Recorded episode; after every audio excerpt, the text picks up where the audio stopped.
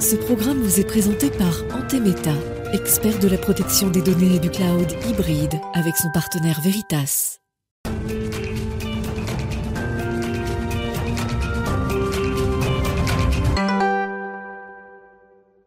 Bonjour à tous et bienvenue dans Smart Tech. Cette édition du vendredi, vous le savez, est un peu particulière. C'est l'occasion pour nous de creuser un sujet en profondeur à travers une personnalité.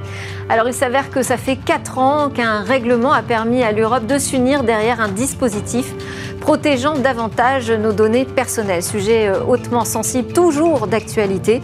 Ce sera le sujet de la grande interview de Marie-Laure Denis, conseiller d'État, présidente de la CNIL. Et puis Smartech se refermera sur son grand rendez-vous dans l'espace qui est dédié cette semaine à l'actualité du spatial.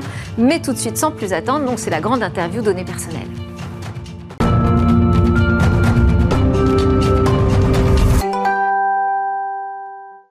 Dans la grande interview aujourd'hui, on parle de la vie privée, on parle aussi de contrôle publicitaire, de manipulation des opinions, de cybersécurité. Toutes ces inquiétudes qui tournent autour de la protection des données personnelles sont aujourd'hui traitées euh, par un règlement européen, le RGPD, Règlement sur la protection des données personnelles. Et au niveau français, euh, c'est un sujet qui est pris en charge euh, par la CNIL depuis de nombreuses années. Bonjour Marie-Laure Denis. Bonjour Vous, vous êtes la présidente de la Commission nationale informatique et liberté depuis 2019, euh, donc peu de temps après finalement l'entrée en vigueur du RGPD, du règlement sur la protection des données personnelles, qui donc aligne l'Europe hein, sur un dispositif euh, garantissant cette protection aux, citoyens dans le monde numérique.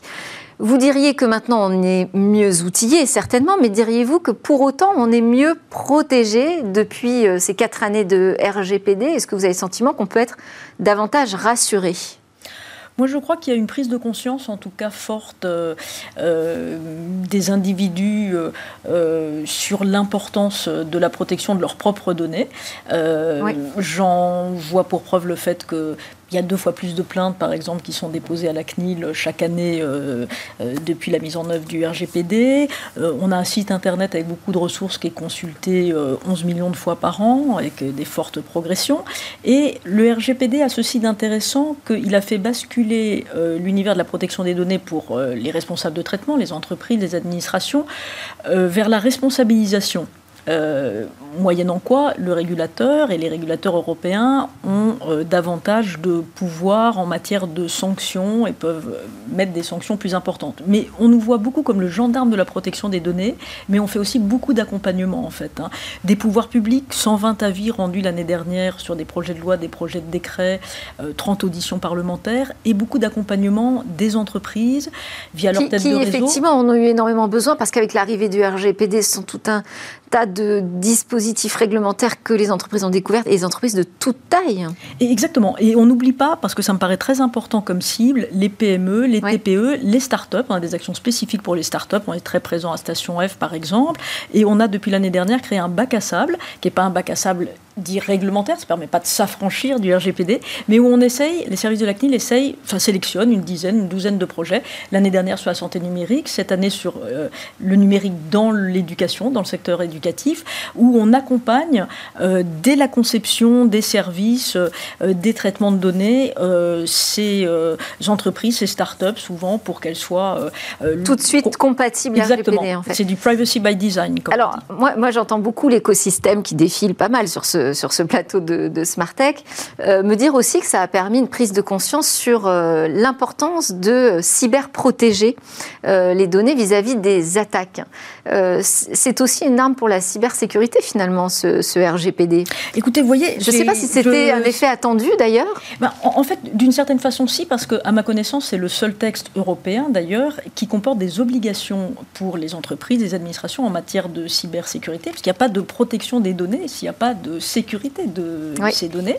Et vous voyez, on a une plaquette sur la cybersécurité où il est dit que le RGPD, c'est euh, en gros le meilleur allié de la cybersécurité parce qu'il y a une obligation, non pas de résultat, mais de moyens. C'est-à-dire qu'implémenter le RGPD, euh, vous devez tenir un registre sur vos données, vous devez notifier à la CNIL euh, les violations de données que vous rencontrez lorsqu'elles présentent un risque hein, pour les données des personnes, les données sensibles ou, ou les violations à, à grande échelle. On a eu plus de 5000 notifications de violations de données l'année dernière, c'est plus 80 80% par rapport à l'année précédente. Et dans ces 80%, on voit une très grande augmentation par rapport aux années précédentes des rançons logiciels. Vous savez, ces euh, attaques malveillantes qui consistent à chiffrer les données moyennant souvent une rançon euh, pour pouvoir les, déchiffrer. Et, nous, euh, ce qu'il faut bien comprendre, c'est qu'on essaye d'accompagner les entreprises et de leur dire si elles doivent notamment informer leurs clients, leurs administrés. Et sur le volet répressif, mais il n'y a pas de répression quand on... ce qui est grave, c'est de pas notifier à la CNIL. C'est en, quelque sorte ces, ces, violations. On constate sinon dans nos procédures habituelles de sanctions, etc., que la moitié des manquements concernent des problèmes de sécurité. Et on a des. alors comment vous, vous, parce que quand on parle de, quand on adresse la cybersécurité, là vous, vous évoquez des chiffres sur les ransomware.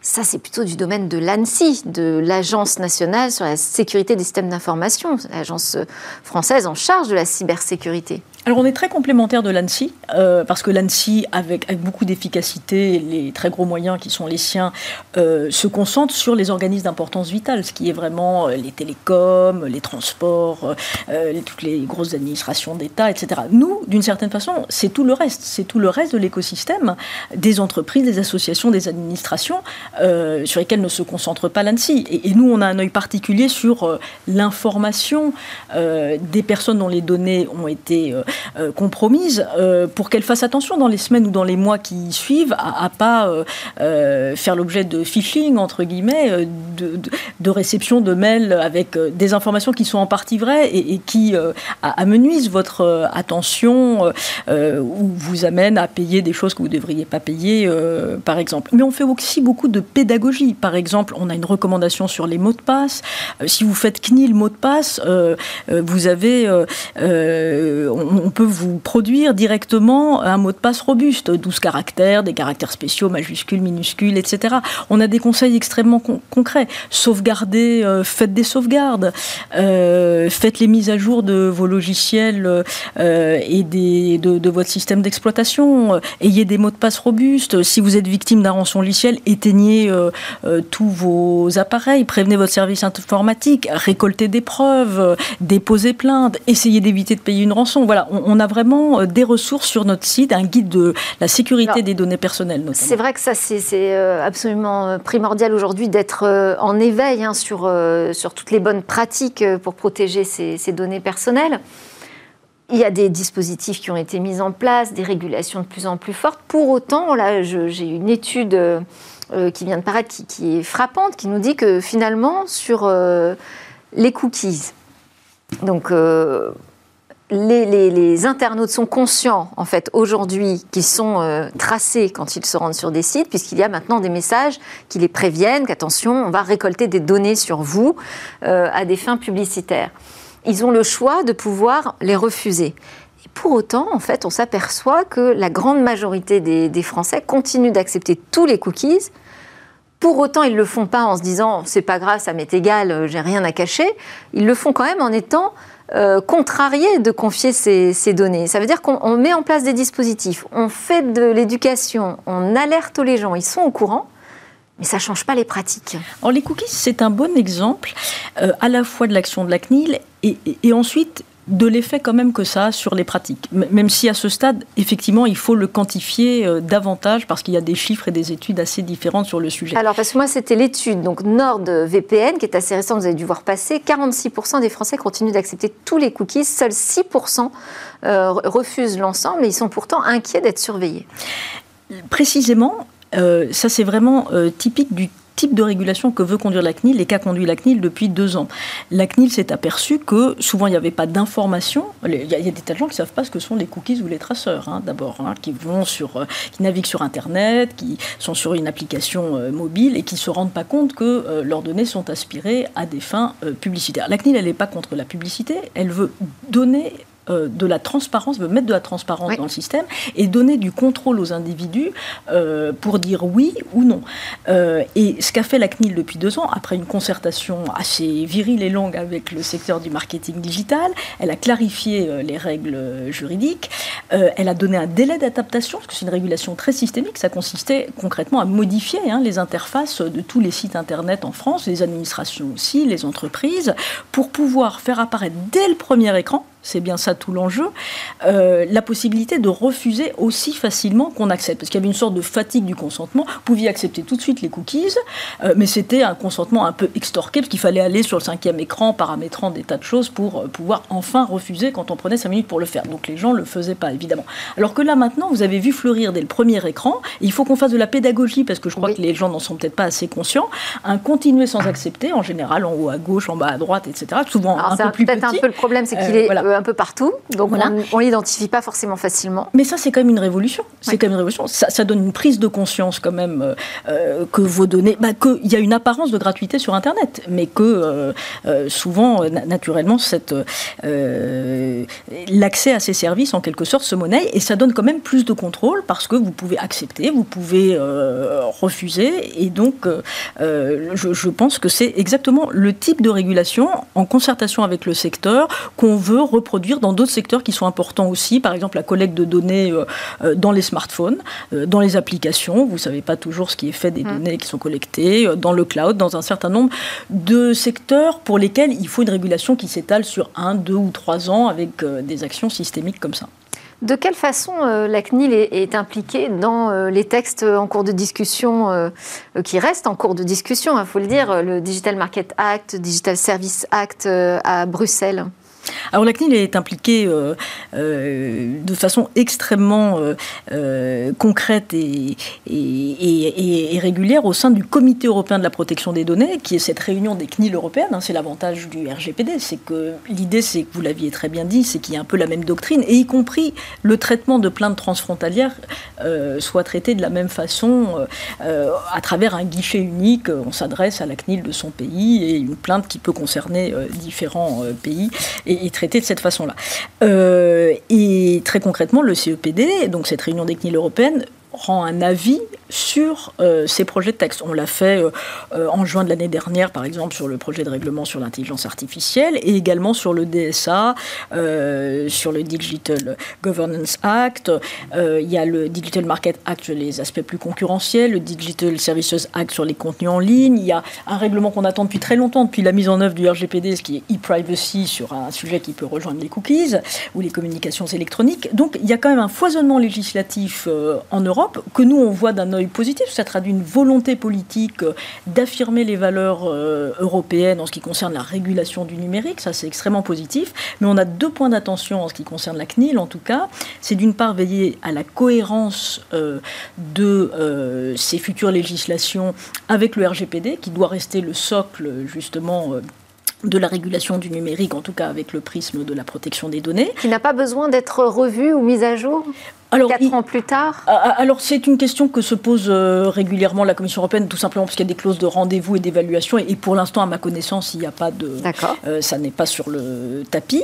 Euh, ça ne veut pas dire que tout est parfait, qu'il ne faut pas qu'on se remette en question si, si c'est nécessaire, notamment dans le traitement, je pense, de certaines plaintes collectives, ce qui est aussi une nouveauté du RGPD à l'égard des très grands acteurs du numérique. Et, et, nous, dans notre régulation sur les cookies, vous aurez peut-être noté qu'elle s'est adressée aussi aux GAFAM avec des sanctions très importantes.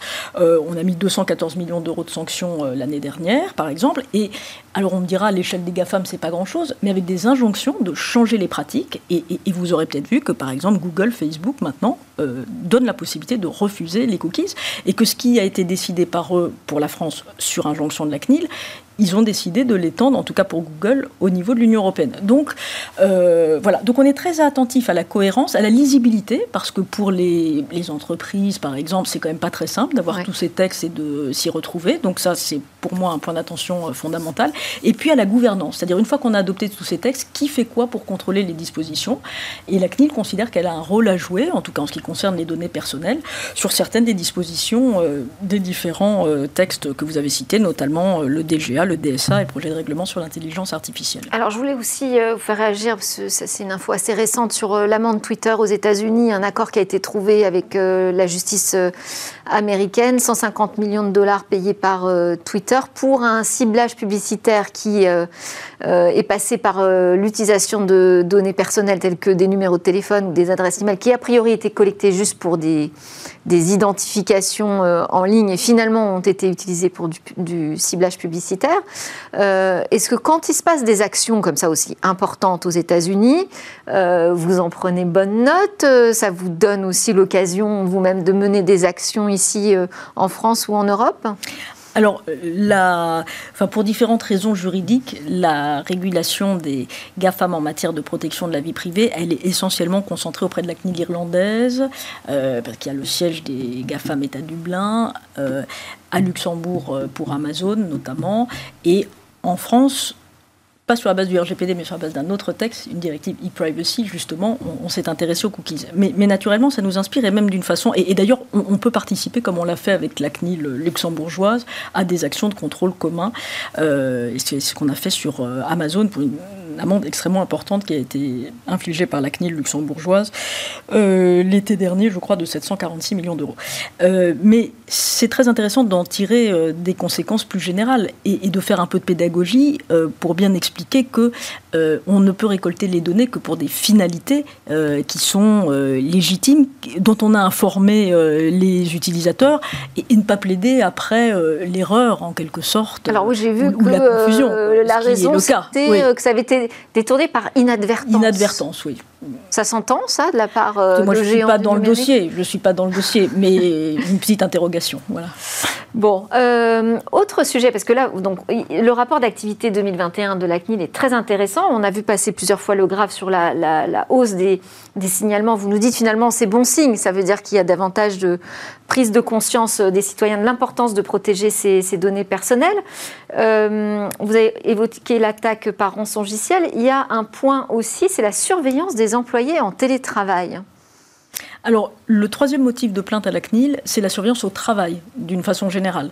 Euh, ça peut être euh, des vidéos euh, dans un magasin, et, par exemple sur la caissière toute la journée, ça peut être de la géolocalisation de, véhicules professionnels, ça peut être les badgeuses, mais évidemment, avec l'essor du télétravail et la crise sanitaire, davantage de plaintes concernant le télétravail. Donc, Qu'est-ce qu'une entreprise a le droit ou non de faire vis-à-vis de ses employés en télétravail? Alors pour concilier euh, euh, le droit de l'employeur, c'est du droit du travail, de contrôler euh, le travail de ses salariés et en même temps protéger sa vie privée, ce qui est d'autant plus important quand le travailleur est chez lui, dans son intimité, où il y a des personnes qui peuvent passer derrière, etc. Ou que le fait de flouter, si possible, d'utiliser des visios qui floutent en quelque sorte le fond qu'il y a derrière, le fond d'écran il y a du bon sens, et le bon sens, ça a un mot sur le télétravail, c'est la proportionnalité. C'est-à-dire que la surveillance, elle doit être proportionnée. C'est-à-dire qu'on ne met pas toute la journée un salarié sous surveillance. On n'exige pas de lui euh, qu'il soit en visioconférence avec l'écran allumé toute la journée, qu'il partage son écran toute la journée. On n'utilise pas euh, des logiciels de frappe, euh, ce qu'on appelle des keyloggers, pour vous assurer que vous êtes bien sur votre écran. parce que ça se fait. Vous avez, parce pu ça constater ce type de pratique en France. Exactement, parce que ça se fait. donc il ne s'agit pas de faire des dénonciations, etc., mais là aussi faire de la pédagogie, faire de la pédagogie euh, et euh, rappeler les droits qui sont ceux euh, des salariés ou des fonctionnaires qui ont un droit d'abord d'accès à leurs données euh, si on vous dit que vous avez volé quelque chose dans la caisse, vous pouvez demander à voir les vidéos concrètement qui ont pu être enregistrées le cas échéant. Et euh, vous avez surtout euh, le devoir d'être, en tout cas pour l'employeur, d'informer vos salariés des mesures de surveillance d'une façon générale que vous mettez en place, soit au travers d'une charte informatique, soit au travers des représentants du personnel. Je rappelle aussi que depuis le RGPD, il y a beaucoup de délégués à la protection des données, hein, dans 80 000 entreprises ou, administrations en France, qui peuvent être aussi des bons relais. Les accompagne beaucoup euh, à la CNIL pour qu'ils diffusent les, bonnes pratiques. Et en tout cas, c'est une de nos thématiques euh, prioritaires de contrôle pour 2022. a le droit euh, d'enregistrer évidemment des réunions en visioconférence et de s'en servir ensuite derrière. De les enregistrer. En, tout cas, la, seule chose qu'il peut exiger de la part de ses salariés, c'est en visioconférence, par exemple, enfin, d'allumer sa caméra pour un entretien RH, pour un rendez-vous avec des clients, etc. Le salarié salarié ne peut pas non plus dire c'est ma vie privée, je refuse d'apparaître à l'écran. Il y a quand même des circonstances dans lesquelles il est souhaitable que le salarié apparaisse à l'écran. Mais encore une fois, du bon sens, de la proportionnalité, pas une surveillance permanente. Et sur les emails, est-ce que les choses ont évolué? La lecture des emails par les employeurs, à partir du moment où ça se passe sur des boîtes professionnelles? Oui, alors les emails, c'est assez compliqué parce qu'il y a des jurisprudences de la Cour de cassation sur le, le, le, sujet. On ne peut pas interdire à un salarié qui est toute la journée à son bureau de ne pas envoyer, euh, on ne peut pas lui interdire d'envoyer des emails personnels. Il peut mettre personnel d'ailleurs euh, dans ces cas-là. Est-ce que c'est le gage que ce mail ne sera pas lu ou pas utilisé? En, tout cas, il faut que toutes ces pratiques elles soient discutées au sein de l'entreprise. Euh, c'est même ce qu'on a fait récemment, vous voyez, à la CNIL. Avec parce que ça, j'imagine, sont des sujets qui montent de plus en plus. Oui, bien sûr, parce qu'il y a des enjeux de protection, même de sécurité aussi, des systèmes d'information. donc il y a un équilibre à trouver entre la, la sécurité des systèmes d'information et la protection de la vie privée des salariés. Alors, je voulais aussi qu'on parle un petit peu de vous, euh, puisque euh, vous êtes euh, haut fonctionnaire, vous êtes passé par plusieurs autorités indépendantes, notamment le CSA, l'ARCEP, vous êtes à la CNIL jusqu'en 2024. comment est-ce que vous expliquez, vous, cette préférence que vous avez pour travailler, pour avoir un rôle, tenir un rôle important dans ces autorités de, de régulation? Et comment vous voyez le lien On parle d'autorités indépendantes, mais comment vous voyez le lien justement avec l'État, les différents gouvernements? Bah, D'abord, vous avez employé un mot important, en tout cas pour moi, euh, en, termes de choix de parcours, euh, qui est euh, et, qui était présent dans mon choix de rejoindre la juridiction administrative à un moment, et donc d'être juge, c'est l'indépendance. Mais la nomination, quand même, se fait à travers l'exécutif. C'est l'Élysée qui décide de la nomination de la présidence. C'est le président de la République qui nomme, effectivement, comme pour les autres autorités administratives indépendantes, sous le contrôle entre guillemets ou sous l'aval du Parlement, euh, puisqu'il y a des auditions parlementaires en ce qui me concerne euh, dans les deux chambres, l'Assemblée nationale et euh, le Sénat, avec une majorité qui doit être De toute façon, il n'y a pas de système de nomination parfait. C'est une thématique qui se retrouve régulièrement, y compris pour les présidents de chaînes publiques. Bon, mais pour l'instant, le changement de gouvernement ne va pas vous affecter, puisque vous, vous êtes. Non, on est inamovible, entre guillemets, enfin, sauf, j'imagine, circonstances extrêmement particulières. voilà. Donc l'indépendance et, puis euh, euh, l'intérêt, en tout cas pour moi que je vois dans la régulation, d'être euh, dans des secteurs qui bougent vraiment, d'être au plus près d'une régulation, de défendre des droits sans employer des, grands mots, ce qui est quand même quelque chose de très stimulant et gratifiant, et, en même temps d'être dans la réalité concrète de la vie économique d'un pays. Je suis arrivée. Merci Marie-Laure. Malheureusement, on arrive à la fin de votre grande interview. C'est passé extrêmement vite. On a parlé protection des données avec vous, Marie-Laure Denis, conseillère d'État et présidente de l'ACNIL. À suivre dans Smartex, c'est le rendez-vous dans l'espace. Moi, je vous retrouve dès lundi. Bon week-end. Bonjour à tous et bienvenue dans Smart Space. Aujourd'hui, je vous propose, comme tous les mois, de faire un débrief de l'actualité spatiale. Et trois thématiques ont marqué l'actualité euh, du mois de mai. Le Deep Space, d'abord, avec cette sublime photo du trou noir qui trône au cœur de notre galaxie.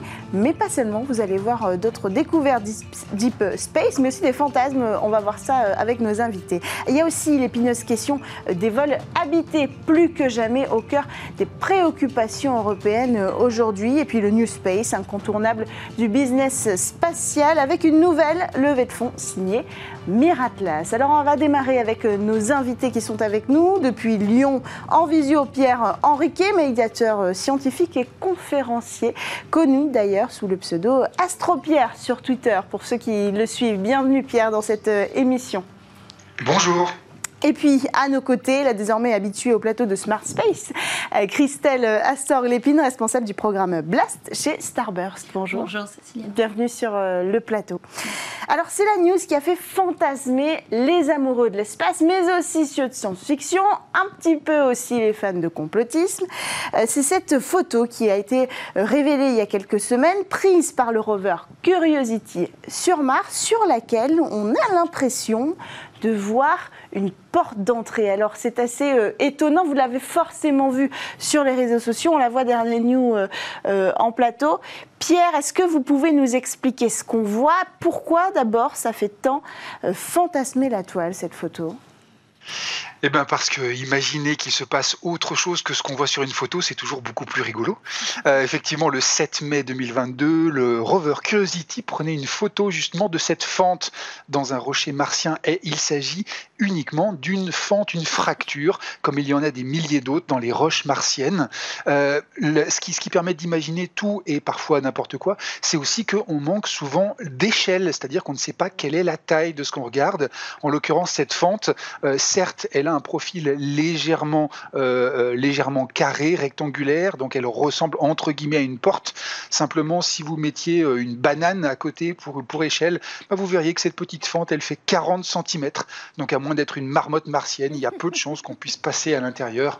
Le, le, fait de prendre une image pour une autre, c'est un phénomène qu'on appelle la pareidolie, et notre cerveau est très très fort pour faire ça faut reconnaître, c'est quand même assez euh, impressionnant. En fait, c'est le, le, fait que cette forme soit si nette qui a troublé euh, tous les internautes. Vous aussi, peut-être? Oui, tout à fait. Après, c'est vrai que quand on regarde la photo initiale, en fait, euh, c'est effectivement c'est une toute petite part de la ouais. grande photo initiale où on voit que c'est pas la seule d'ailleurs forme comme ça géométrique parce mmh. que alors c'est particulier sur sur ce mouvement de roche, mais il y a effectivement des, des, des failles qui se sont accumulées au cours des millénaires mmh. et, et, elles sont particulièrement régulières. Et effectivement, de, de, de, très loin, on voit rien du tout. Si on zoome euh, beaucoup, on va arriver là-dessus. Et puis oui, ça fait ça, quoi, mmh. 30-40. Donc bon. bon. Ou alors, on a trouvé le, le, village des petites marmottes martiennes qui se cachaient sur la planète rouge.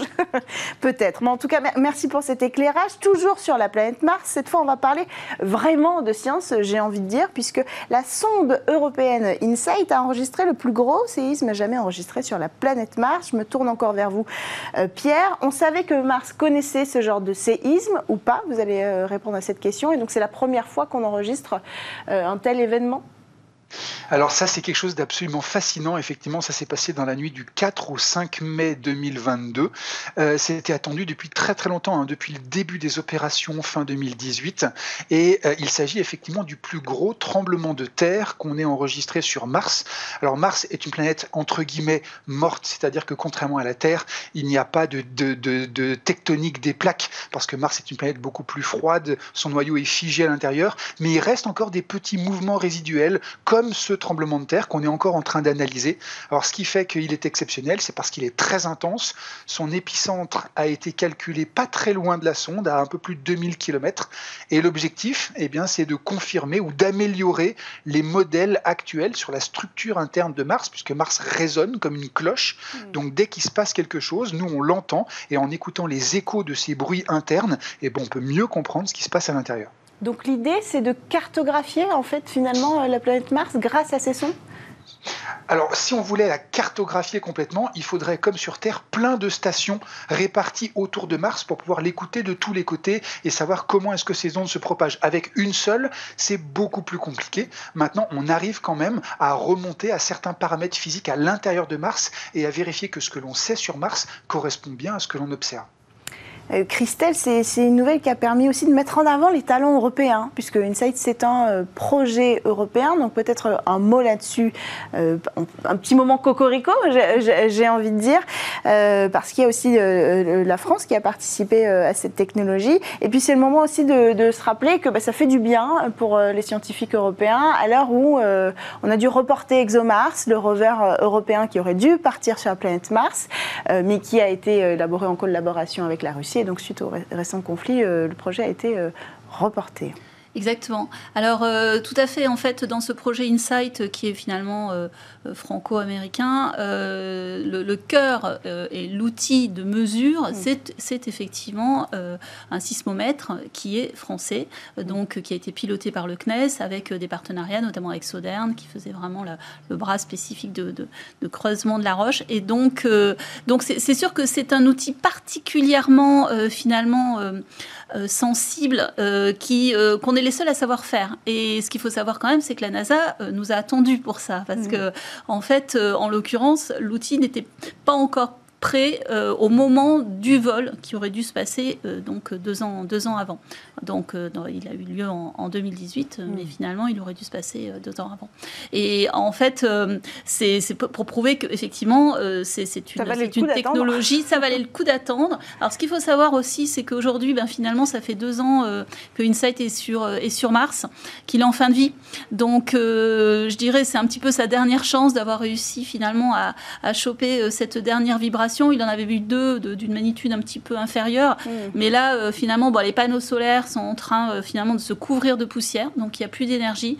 Donc voilà, dès qu'il y a un peu de vent, on essaye d'avoir quelques sursauts. Mais on est en fin de vie là, c'est depuis, depuis presque six mois déjà. Mm. Donc ça nous offre quand même une belle découverte scientifique. Et donc toutes les données vont être encore traitées, hein, puisque c'est comme ça que ça se passe. Ensuite, il y a des mois et des mois de traitement de données pour peut-être aboutir à de nouvelles découvertes scientifiques sur la planète rouge. Et concernant euh, ExoMars, effectivement, bon bah voilà, c'est une mauvaise nouvelle, mais euh, comme il y en a beaucoup euh, qui sont rattachés finalement aux, événements en Ukraine, on ne peut que, le regretter. Et là, je, pense que l'Europe va vraiment se mettre en marche pour être effectivement en capacité ben, de, fabriquer, je dirais, de manière très autonome ExoMars, ce qui n'était pas le cas puisqu'il y avait effectivement des parties qui étaient aujourd'hui dépendantes de la Russie.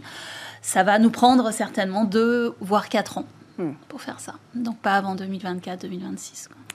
Alors cette actualité-là euh, qu'on va aborder, elle a marqué l'histoire et elle marquera l'histoire pour toujours. C'est la première photo du trou noir qui trône au cœur de notre galaxie, Sagittarius euh, A. Pierre, c'est seulement la deuxième fois qu'on voit une photo d'un trou noir, en fait, même si on avait eu des, des petites représentations. Alors ça vaut le coup peut-être que vous nous expliquiez ce qu'on voit à l'image. Alors effectivement, euh, il s'agit plus d'une image que d'une photo. Euh, j'ai l'air de couper les cheveux en quatre, mais pas du tout. Une photo, vous mettez un appareil et vous prenez vous prenez l'image. Une image, c'est quelque chose qui a été reconstruit. C'est-à-dire qu'on n'a pas juste pointé un appareil, mais il a fallu des calculs et des reconstructions à partir des données qu'on a reçues pour arriver à cette image-là. Et cette image-là, en fait, elle est issue de la lumière qui est émise par les particules qui tournent autour du trou noir supermassif qui est situé au centre de notre galaxie la Voie lactée. Voilà. Et il a fallu, pour construire cette image, eh bien, construire des télescopes, des radiotélescopes partout sur la surface de la Terre pour finalement collecter ensemble des données sur ce trou noir supermassif, reconstruire un espèce de télescope virtuel équivalent à la taille de la Terre pour avoir la finesse et la résolution suffisante pour voir ce, cet anneau de matière surchauffée autour du trou noir qui en réalité est minuscule dans le ciel. C'est pour ça que ça a l'air flou, alors qu'en fait c'est le bout du bout du fin de la meilleure résolution qu'on puisse avoir. Il faut savoir que cet, objet-là, visuellement, eh bien, il n'est pas plus gros que si on posait un donut à la surface de la Lune. Donc c'est vraiment minuscule et donc la résolution, ça a l'air flou, mais la résolution est en réalité extraordinaire. Et alors, euh, peut-être, euh, si vous voulez bien éclairer les, lanternes de tous ceux qui nous regardent, moi sur Internet, vous avez éclairé ma lanterne parce que j'avais fait l'erreur euh, de penser que ce trou noir, dont on, a l'image en plateau, était la raison pour laquelle la galaxie tournait sur elle-même, en fait. Et vous m'avez justement corrigé en, en éclairant la lanterne de toutes les personnes qui vous suivent sur Twitter. Peut-être qu'aujourd'hui, vous pouvez éclairer nos spectateurs, Pierre. C'est une idée qui est, couramment répandue et c'est logique en fait de penser ça. Hein. Dès qu'un dès gros objet attire d'autres objets, il se met à tourner. Donc c'est le cas de la Lune autour de la Terre, des planètes dans le système solaire. Donc on imagine aussi assez facilement que ce gros trou noir au centre de la galaxie, eh bien, va attirer toutes les étoiles de la galaxie et la faire tourner un peu comme un giga système solaire. Euh, c'est une idée qui est répandue, c'est logique de penser ça. Malheureusement, pour le coup, là, c'est faux. Pourquoi? Parce que bah, même si la masse de ce trou noir est extrêmement élevée, quand je dis extrêmement élevée, ce trou noir pèse l'équivalent de 4 millions de fois la masse du Soleil. C'est pour ça qu'on appelle ça un trou noir supermassif. Eh bien, malgré ça, cette masse-là, elle est minuscule par rapport à la taille. De notre Voie lactée qui est gigantesque. Et donc, en fait, l'immense majorité des étoiles de notre galaxie est tellement loin de ce trou noir que, ben, en fait, la gravité ressentie par ce trou noir est très très faible. Donc si toutes ces étoiles sont ensemble et tournent ensemble, ce n'est pas parce que le trou noir central les attire, mais parce que la masse totale de toutes les étoiles de la Voie lactée les maintient ensemble, cette gravité générale, et pas seulement le trou noir central. Merci pour cet éclaircissement. Ça fait du bien de comprendre un peu la science et de comprendre ce qui se cache derrière cette image. Donc, je précise maintenant, j'utilise le bon, le bon terme, euh, du trou noir Sagittarius A. Alors, on change de thématique, si vous le voulez bien. On va euh, passer au sujet des vols habités. Je l'ai dit en introduction, sujet au cœur des préoccupations. Alors, Boeing a finalement réussi, après euh, plusieurs ratés, le lancement de Starliner, une navette spatiale capable d'envoyer des hommes dans l'espace. Christelle, stratégiquement, c'est un événement dans le secteur spatial? Euh, disons que c'est un, c'est un événement qui montre euh, la, on va dire la bonne stratégie, je dirais, de mon point de vue, de la NASA, parce que effectivement, euh, ce que fait souvent la NASA, c'est de mettre en concurrence deux, solutions. En l'occurrence, ben, depuis quand même 2011, la NASA n'avait plus directement accès à l'espace, donc elle a passé deux contrats, un à Boeing, un à SpaceX, que le meilleur gagne. Jusqu'à présent, ben, voilà, depuis deux ans, finalement, c'est SpaceX qui a été en capacité de mettre comme ça euh, des, hommes euh, en tous les cas de les envoyer dans la station spatiale, euh, donc sans le support de, la Russie, ce qui finalement est une bonne chose aujourd'hui quand on y regarde de très près. Et puis, ben, du coup, voilà, Boeing arrive un petit peu tel le, tel, tel le lièvre après la tortue, et effectivement avec quelques difficultés aussi. Hein, ça ne se mm. fait pas tout seul. Le, là, il s'agissait quand même d'un vol donc non habité qui doit encore être certifié, où il y a encore eu quelques petites, on va dire, incidents donc de, de, de, qualification. Mm. Euh, mais globalement, ce qui est intéressant, c'est que euh, le fait d'avoir comme ça deux euh, finalement acteurs de cet accès à l'espace, c'est majeur parce que dans, euh, finalement, ce qui se passe, c'est que euh, SpaceX commençait de, bah, de start-up à devenir euh, historique et finalement hmm. non contournable. Et donc, on repart dans les revers quelque part de ce qu'on a vécu avec les acteurs historiques. donc, c'est très bien de recaler à un moment donné. De remettre encore un peu de compétition aussi également. Et donc, tout ça, on le regarde avec un œil assez attentif en Europe, puisque en Europe, nous n'avons pas de technologie qui nous permette d'envoyer des hommes dans l'espace. Non, euh, c'est vrai qu'on peut, on peut, le, on peut le regretter. C'est quelque chose qui coûte euh, extrêmement cher, qui n'a jamais été finalement le choix de l'Europe, qui a beaucoup plus centré quand même sur la robotisation mmh. et justement euh, les projets d'exploration lointaine. On a, on a des projets fabuleux quand même mmh. comme Rosetta mmh. ou même effectivement comme Insight, mais le fait de se doter de l'accès à l'espace donc en vol habité, ça n'a pas été fait et effectivement c'est des choses qu'on peut maintenant peut-être imaginer. Euh, c'était un appel effectivement qu'a fait Thomas Pesquet euh, mhm. euh, pour, pour dire bah voilà, quand est-ce qu'on s'y met? Et donc, comme les institutionnels n'ont pas forcément les moyens aujourd'hui, parce que effectivement les sommes sont gigantesques, bah, pourquoi pas faire comme aux États-Unis avec des acteurs privés? Potentiellement, c'est possible. Hein. Hmm. il y a de l'argent en Europe. Hein. Hmm. C'est le choix de l'investissement. Et puis après, il faut que ce soit rentable. C'est toujours pareil. Technologiquement, on pourrait rattraper euh, ce que propose par exemple Boeing, euh, Pierre? Euh, on pourrait le rattraper, oui. En fait, c'est toujours une question de, moyens, évidemment, de moyens financiers, de moyens humains, mais surtout, c'est une question de, vision politique, comme on était en train de le dire. C'est-à-dire, qu'est-ce qu'on va considérer comme important pour la décennie ou les décennies à venir? Après, il n'y a pas non plus rien du tout qui est fait. Euh, on peut rappeler déjà que l'Europe a activement travaillé à la construction de la Station spatiale internationale, cette fameuse station spatiale dans laquelle des astronautes, euh, principalement européens, russes et américains, vont régulièrement faire toutes sortes d'expériences de, euh, dans l'espace.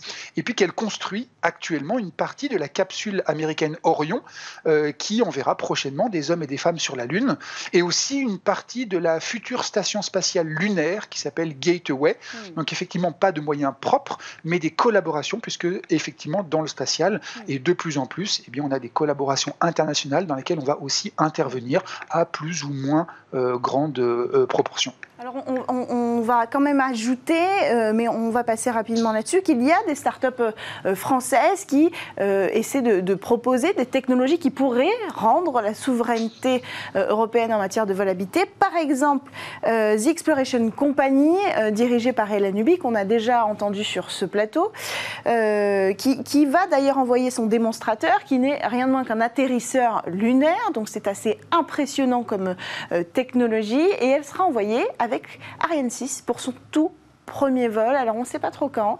Euh, on parlait au début de la fin de l'année 2022 euh, et le bruit court que ça ne partira pas en 2022 mais en 2023. Est-ce qu'on a une petite précision là-dessus?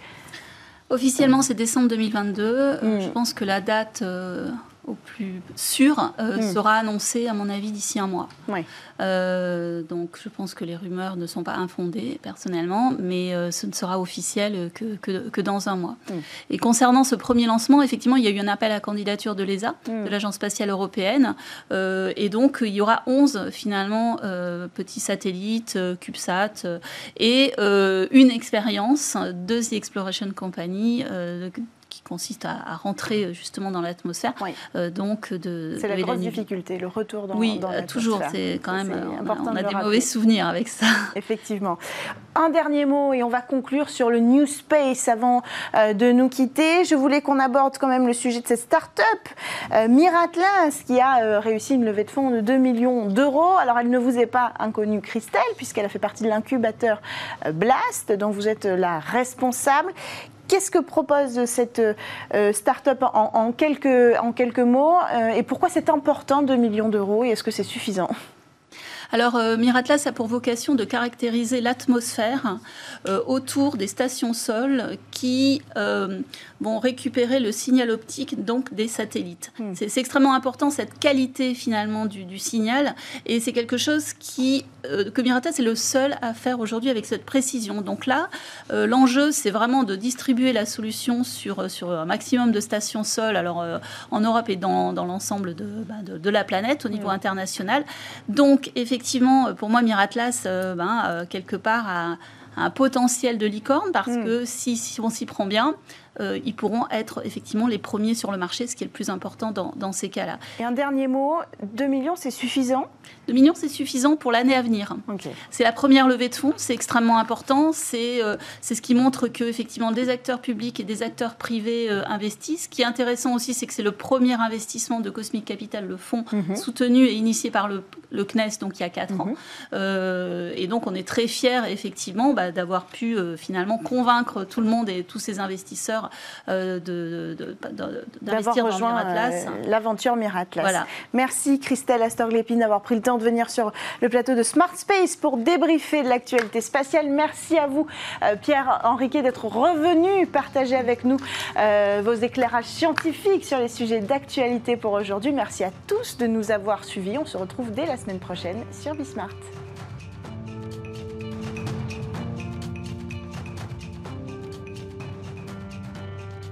Ce programme vous a été présenté par Antemeta, expert de la protection des données et du cloud hybride avec son partenaire Veritas.